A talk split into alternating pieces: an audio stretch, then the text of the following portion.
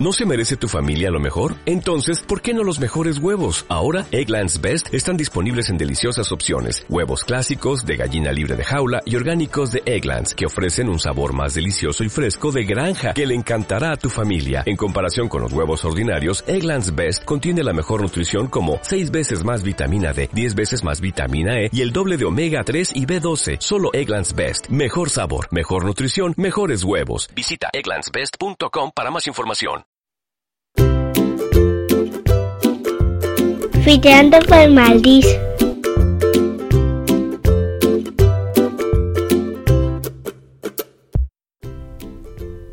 Hello, hello, hello, mis queridos frikis.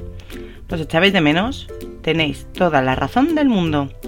Empezamos muy fuerte la temporada con dos episodios sobre cosas que hacer en Navidad y luego nos dimos al turrón, nos dimos al roscón de reyes, fuimos a las cabalgatas, hablamos con Papá Noel, quedamos con Baltasar para tomarnos unas cosillas y al final llevamos dos semanas desaparecidos haciendo un montón de planes super frikis y super navideños y no hemos aparecido por aquí.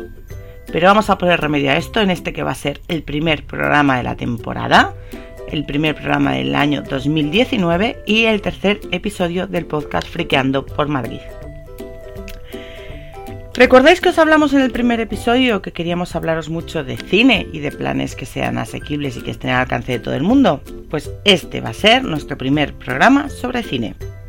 Vamos a rescatar las películas que se han estrenado durante las Navidades y vamos a intentar también hablaros de películas de más reciente estreno, pero todas ellas están todavía en cartel. Os vamos a hablar de lo más selecto de la cartelera para poder ir con niños. En todas las películas vamos a intentaros indicar una edad aproximada. Siempre os vamos a hablar de las edades recomendadas eh, en la calificación oficial. También os vamos a hablar de nuestra experiencia, pero sobre todo, y lo que lo va a hacer especial, es que tenemos un invitado especial, es un especialista en cine, que nos va a dar su opinión sobre las películas y nos va a contar algunas anécdotas o cosas para que vayáis mucho más seguros al cine. Así que os voy a presentar a Miguel. Di hola. ¿Tú quién eres?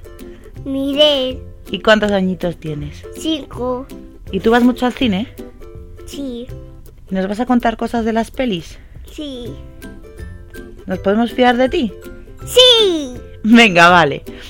Pues vamos a empezar nuestro primer episodio sobre cine hablando de Spider-Man, un nuevo universo. En vuestro universo solo hay un Spider-Man. Pero hay otro universo. Se parece mucho al vuestro, pero no lo es. Me llamo Miles Morales. Hola, chaval. Eres como yo. ¿Y eso?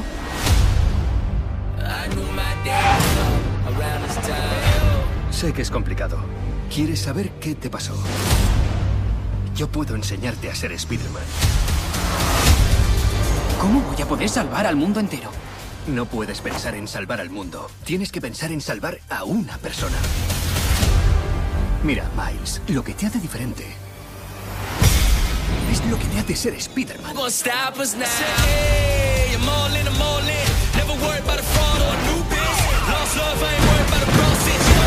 Veo esa chispa en ti, es increíble.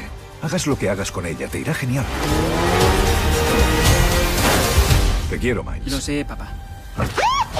Debes decir, yo también te quiero. ¿Papá, en serio? Quiero oírlo. ¿Ves dónde estoy? Papá, te quiero. Papá, te quiero. Recibido. Os voy a intentar explicar de qué va Spider-Man para que lo entendáis a la primera sin contaros mucho sobre la trama, para que también os sorprenda y para que sepáis lo que os vais a encontrar. Como todos sabéis, Marvel ahora mismo está trabajando con Disney. Entonces todas las películas que no son de animación tienen ahora ese toquecito Disney. Esta película, al contrario, está eh, auspiciada por Sony y está basada directamente en cómic y tiene cruce con los videojuegos. Y se trata de una película de animación, no de imagen real. No es la historia de Spider-Man, de Peter Parker, sino es la historia de Mike Morales. Mike Morales es un chavalín de una familia humilde que vive en Brooklyn, su padre es policía, su tío es un poco chanchullero, a él le gusta hacer grafitis y ha tenido la posibilidad de ir a estudiar a un super colegio pijo por una beca. pero no se siente muy integrado. En el momento en el que la araña pica a Miles, se encuentra con que no sabe qué hacer realmente con sus poderes, ni cómo manejarlos, ni cómo emplearlos. Tiene la suerte de encontrar a Peter Parker, pero quizá no en el momento adecuado. Eh, hay una increíble pelea con eh, un mafioso, que es el malísimo de la película, que ha construido un super colisionador. En esta pelea, Peter Parker muere, no es un spoiler, pasa al principio de la película y es parte del argumento. Pero el supercolisionador abre eh, un portal por el cual varios universos confluyen en el universo de, Miles. De manera que varios Spider-Mans aparecen en acción. Spider-Man super locos como Spider-Gwen, Spider-Noir, eh, eh, Spider-Porky, esto es la parte más loca, un Spider femenino manga, que es una pasada, eh, y esto en su versión original tiene cierta gracia, porque por ejemplo Spider Noir, que tiene su propio cómic, eh, su voz original pertenece a Nicolas Cage, que sabéis que está como un cencerro y que oye algo de superhéroes y él, allá que va, dice yo quiero, yo quiero, yo quiero. Y ahí, y ahí dijo que se ponía y que prestaba su voz. La animación es una locura, mezcla de estilos totalmente, eh, todo surrealista, súper rápida, muchísima acción, muchísimo humor. No hay un minuto de descanso y a pesar de que la película dura 117 minutos, eh, no se hace larga en ningún momento. Eh, acompaña también eh, la estética a la que no estamos acostumbrados y realmente choca. El sentido del humor, que están continuamente con chascarrillos, además de bastante buen gusto, porque hay veces que algunas películas tela marinera. Y claro, para los niños es una cosa muy trepidante. Está calificada para mayores de 7 años, por aquello de la violencia, pero la entienden bien, aunque sean más pequeños, sobre todo si están familiarizados con los superhéroes y conocen a Spider-Man, porque claro, métete tú en escena a 4 o 5 Spider-Mans, es un poco confusillo. Pero salvando esas pequeños problemillas, la película es muy notable. Es muy notable porque además de ser para niños, es también para adultos, lo cual se agradece. Porque tela marinera a veces las cositas que nos meten para ver con los niños, que te dan ganas de decir, perdone usted, pero está insultando la inteligencia de mi hijo y por supuesto mm, la mía se murió al principio de la película viendo lo que me estás poniendo. En este caso sales súper contento de la peli, tu hijo sale súper contento de la peli, todos salimos súper contentos de la peli y merece la pena verla en familia. Oye, que si te gustan los superhéroes, puedes dejar al niño si no te fías, porque a ti, como persona humana, adulta, también te va a gustar. De todas maneras, esta es mi opinión. Tendríamos que ver lo que opina aquí el experto. Vamos a preguntar a la criatura. Vale. Mi parte favorita fue la del celo. Cuando aparecía. Pues te pico una araña. Os aconsejo, te vayáis a pero os, que os vais a pasar súper bien. Vamos por una de mis favoritas de este, de este periodo de Navidad, que permanecerá en los cines durante varias semanas más y que no es solo mi favorita, sino que seguro que hay muchas madres que han dicho, si hay que ir, se va. Y estoy hablando de Aquaman. Padre era farero. Mi madre reina. Pero la vida propicia encuentros caprichosos. Algún día podrás unir nuestros mundos. Mirad, Arthur hablando con los peces. ¡Dejadme en paz!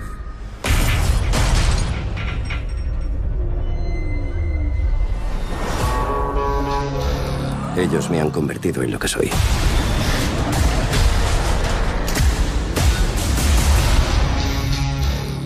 ¿Puedo subir a bordo?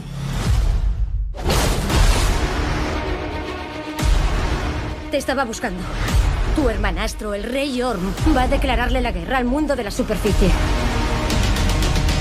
La única forma de impedírselo es que ocupes el lugar que te corresponde como rey.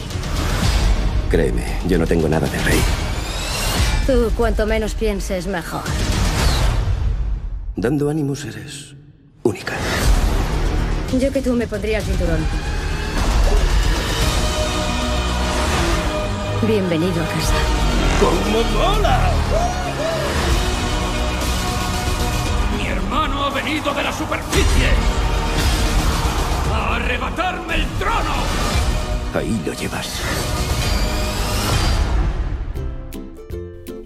Pues eso, como él mismo dice, ahí lo llevas. Aquaman. A ver qué os cuento yo de Aquaman. Pues os voy a contar de Aquaman. Primero y lo fundamental. Eh, su protagonista es Jason Momoa, que es eh, un... A ver, mentalízate Ana, tienes que hablar de esto. Es un señor muy cachas, que es modelo, es de origen hawaiano, ha participado en otras series de éxito como Juego de Tronos y tiene la capacidad de actuación de, no sé, un besugo, pero no es importante porque el tío se pasa toda la película traspasando cascadas a cámara lenta medio desnudo. Entonces, ¿qué problema hay? No hay ningún problema. El problema es que la compañía, que en este caso hemos saltado de Marvel a DC, y, de, como es de DC, ya sabéis, hablamos de Warner, es decir, ojito y cuidado, que no tienen descuentos en los cines, Tuvieron que rebajar al parecer algunas de las escenas para poder conseguir bajar un poco la calificación por edades para que fuera para un público más familiar. Que yo no le veo el problema a que las señoras madres sigan viendo carne, pero bueno. En un principio tuvo una calificación de 16 años y ahora ha pasado a 12 años. Porque obviamente, volvemos al mismo tema que con Spider-Man, hay porrazos, hay puñetazos y hay enfrentamientos eh, y sangre por todas partes. ¿Es lo relevante de la película? No, en realidad no hay nada relevante en la película. El argumento es súper simple. Eh, Arthur Curry, que es el nombre de Aquaman en la vida real, descubre que es mitad humano y mitad atlante. Pues su madre, huyendo de las profundidades del mar, se enamoró de su padre, que era farero, que me encanta el nombre de farero, vamos, el señor tenía un faro, y le tienen a él. Ella, para proteger a su familia, decide volver a las profundidades del mar y los atlantes deciden castigarla. Entonces él tiene un resquemor muy gordo por la gente del mar. A pesar de eso, se dedica a ir salvando submarinos, a luchar contra los piratas de los mares y todo lo demás porque le mola. Cuando no está en el bar bebiéndose unas cañas con su padre. O sea, es un tío que es que te cae majo. Es que te cae majo. Pero tiene a su hermano, barra hermanastro, que es Patrick Wilson, que ha decidido que se va a hacer con el control del mar. De manera que su mano derecha, Willem Dafoe, que además fue el mentor de, Arthur cuando descubrió que existía, eh, empieza a confabular para que no suceda esto en pos de que no acabe con la humanidad. Aunque a Jason al principio le hace mucha gracia y le da un poco igual. La película en realidad es un despropósito de principio a fin, pero es tan divertida y es tan absurda y es tan trepidante que te da igual. O sea, cualquier crítica negativa que hayáis oído sobre ella es cierto. Totalmente cierto, es una horterada. Hay algunas escenas que son para darte cabezazos. Los chistes a veces son pueriles. Pero no importa, porque es de estas películas en las que te diviertes. O sea, consigue quedarse con esa parte kids del personaje, porque recordemos, el, el cómic de Aquaman es un señor rubio, con unas mallas amarillas y verdes. Al menos este señor es un cachas hawaiano con el pelo largo. Ya, ya de base hemos cambiado el rol totalmente del personaje. Los personajes femeninos son como accesorios, o sea, dan como vergüenza ajena. Pero es tan estúpida toda la idea esta que funciona. O sea, yo creo que es la película de DC con la que más me he reído y que más he disfrutado desde hace milenios. Me tendría que remontar un Batman y ni siquiera los Batman me gustaron mucho. O sea, yo os recomiendo de verdad que si os gustan los superhéroes, vayáis a ver Aquaman. Si puede ser en 3D con las gafas, mejor. Y si puede ser sin niños y sin maridos, todavía más mejor. Con eso os digo todo. Ahora, también os digo, mi hijo disfrutó como un enano. No solo porque hay tiburones, sino porque hay muchas más sorpresas en la película. Pero esto es mejor que os lo cuente él. Vale. Que Atamual era un, un viruto, te decías, te, te iba repartiendo palizas por todos lados. Y también era un pie que iba debajo del agua. Y, en, y había tontos tiburones. Y os recomiendo que vayáis a verla. Lo que más me gustó era cuando iban a Isla de los Dinosaurios.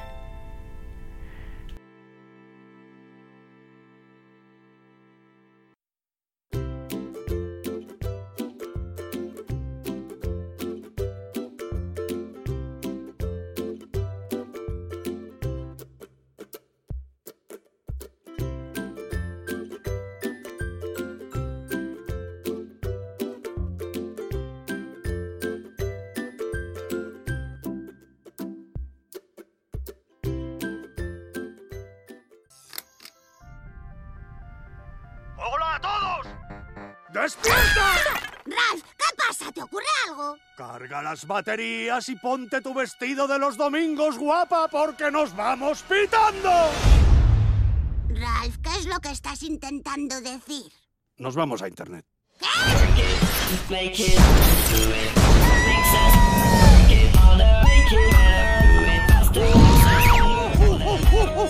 Señoras y señores, os presento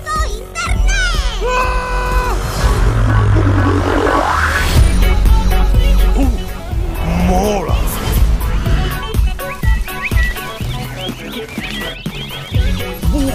¿Cómo mola? Mira qué de cosas. Es el milagro más bonito que he visto en mi vida. Bienvenido a la barra de búsqueda. ¿Qué puedo ayudarte a encontrar? ¿A anillos? ¿Aluminio? ¿Avión? No. ¿Normandía? ¿Nostradamus? ¿Notre Dame? ¿Ñoño? ¿Ñiquiñaque? ¿Ñandú? Me parece que intenta adivinar lo que vas a decir. Mi autorrelleno está algo agresivo. Hoy. Probaré yo. Llévame a una web súper intensa y alucinante. Os he dicho lo buenísimos que son los tíos de Disney. O sea, es que es increíble que cualquier cosa que cogen la mejoran. Tengo que reconocer que a mí Ralph, Romper Ralph, no me gustó mucho. También es cierto que soy una persona rara porque todo el mundo estaba entusiasmado. Y yo soy de las que jugaba, o sea, es decir, porque lo bonito de Ralph es la cantidad de autorreferencias a las cosas que has vivido que tenía para los padres. En el primer episodio, básicamente Ralph vive en una maquinita de, un recrea- recreativo y allí convive con otros juegos que han formado parte de nuestra gran infancia pero el personaje brutalísimo que tiene esta película desde el minuto cero siempre es su protagonista femenina. Se trata de eh, una niña adorable que vive en un videojuego de carreras. Vanélope, que es como se llama la muchacha, eh, tiene un glitch, eh, de manera que pega saltos y está mal programada, pero es lo que le hace especial. Y con esta premisa tan pequeñita y tan mona, es- consiguen construir una película homenaje a todas las mm, películas de videojuegos, videojuegos en sí mismo, mm, pero se movía en un limbo de, tranquilidad y de no llamar mucho la atención bajo mi punto de vista. Vamos, que un largometraje pasable, pero no era de los grandes de, de Pixar y Disney que se han hecho en ese momento. Así que mm, vi el tráiler de Ralph Rompe Internet y dije, ¡wala! Lo que tienen programado estos señores. Que se meta hasta con las princesas Disney. Que desde entonces Disney ha comprado franquicias como La Guerra de las Galaxias y Marvel. Que hay de todo. Que como nos pasaba en la anterior, hasta sale Stan Lee en la película. Que es una locura. Que tienes clásicos por todas partes de Nintendo, de Capcom, de Sega, dando vueltas. Pero esta vez se meten y se rejuntan con todo lo que es Internet. Es verdad que la mayoría de los chistes están pensados para adultos, pero dentro de una acción que está totalmente pensada para niños, de manera que funciona, funciona súper bien. Cuando el videojuego de Vanellope se rompe por culpa de Ralph, ellos dos deciden fugarse del, del videojuego a través de un modem instalado recientemente en la tienda y ir a internet para buscar un volante para reemplazarlo y que no jubilen el juego de Vanellope. De esa manera se encuentran con virus de internet, con spam, con los dichosos likes, con los dichosos compartidos y con las mil y una maneras de ganar dinero en internet porque tienen que comprar el volante para la muchacha en eBay. Eh, es una locura, es una película muy, muy, muy loca. eh, que funciona bien porque tiene puntos a todas horas. Y la verdad es que a mí no me ha defraudado. porque es verdad que el tráiler creó un hype muy gordo, porque Vanellope es un personaje como de chiquilla independiente, ¿vale? Porque no llega a ser una mujer, es una, es una muchacha pequeñita, pero tan independiente que cuando llega a internet decide que lo suyo en realidad es estar allí, correr con los mejores y hacer locuras y, vivir del peligro que hasta ese momento mm, viviendo en su mundo de caramelos no podía hacer. Es una película sobre la amistad también. Eh, Ralph y Vanellope han creado una amistad desde que pasó la primera película hasta ahora que hace que el uno no pueda vivir sin el otro. Y entonces eh, llega un momento de confrontación en el que Ralph se ve obligado a decidir sobre si dejar marchar o no dejar marchar a su amiga. Ella quiere perseguir sus sueños porque es una chica independiente y tiene claro lo que necesita y lo que quiere. Y la verdad es que funciona, funciona desde el minuto uno. Eh, ha estado nominada a los Globos de Oro, pero llegó Spider-Man y se lo quitó. Y, y tiene un- un- un- una simpatía mm, muy propia de, los estudios de Disney. Es una secuela. Eh, como nos tienen acostumbrados últimamente, las secuelas pueden superar a las originales. Y mi consejo es que si os gustó Ralph Rompe Ralph, eh, vayáis a ver Ralph Rompe Internet. Sobre todo si tenéis un cierto conocimiento, que si estáis en un podcast deduzco que lo tenéis, sobre los eh, intríngulis de Internet, sobre las aplicaciones, sobre el manejo de Internet y lo demás. Te ríes, te ríes mucho. eh, los pop-ups se van a convertir en una parte entrañable de tu existencia y mm, conseguiréis emocionaros a veces, que es muy difícil conseguirlo, pero sí. Además la animación ha mejorado muchísimo, porque es verdad que ha pasado bastante tiempo desde la primera entrega. Y eh, para los curiosos está muy bien, porque podéis hablar sobre muchos temas del manejo de Internet, explicarles las cosas nocivas a las que se enfrentan. Y también que descubran personajes que han sido importantes para vosotros, porque habrá muchos que no sean capaces de reconocer. Y entonces ahí es donde habéis fallado vosotros, que no tenéis cultura ochentera. Yo creo que esta película se ha convertido en uno de los clásicos Disney desde ya. Y mm, hay determinadas aplicaciones que descubren en Internet y páginas web que, que son entrañables. Eh, ya yo en lugar de buscar en YouTube quiero ir a Bustuf desde ya porque lo necesito. O sea, eh, todo me parece genial. El, cómo manejan, cómo se mueve Internet por dentro, es muy intuitivo para ellos, porque es verdad que es muy intuitivo para ellos. Y se maneja también la película que puede llegar a un notable. Pero vuelta a la misma. Como os vengo diciendo, esta es mi opinión. Es verdad que yo tengo cierta habilidad por Vanellope, pero aquí Chiquitín tendrá que decir lo que opina de ella. Cuéntame, Ralph Rompe Internet. Pues te se rompió un videojuego y tenían que ir a tontear otro. De manera esto, cuando iban a por el volante, Ajá. pues te conducían. Tienes, tienes que ir a Evelda. Ya está. Y hasta aquí hemos llegado, que esta vez nos ha salido esto súper largo. Para la próxima cita vamos a seguir hablando de cine. Y queremos hablaros de otra secuela, Mary Poppins Returns, el retorno de Mary Poppins o Mary Poppins 2, depende de cómo os sintáis inspirados a la hora de pedir la entrada. Bumblebee, que es una precuela bueno, no es una precuela, es como el origen de cómo llega a la Tierra el entrañable, escarabajo amarillo de los Transformers. Y una película de reciente estreno que pudimos ver en Navidad porque asistimos a la premier. Asteris, el secreto de la poción mágica. No es necesario que os diga quién es Asteris, pero sí os vamos a explicar un poco de esta película porque también nos gustó mucho. Por favor, no os perdáis el siguiente podcast y si os ha gustado, mandárselo a los amigos, hablar de nosotros, que os queremos un montón y aquí cada semana volveremos con nuestros planes frikis. Bye bye, frikis.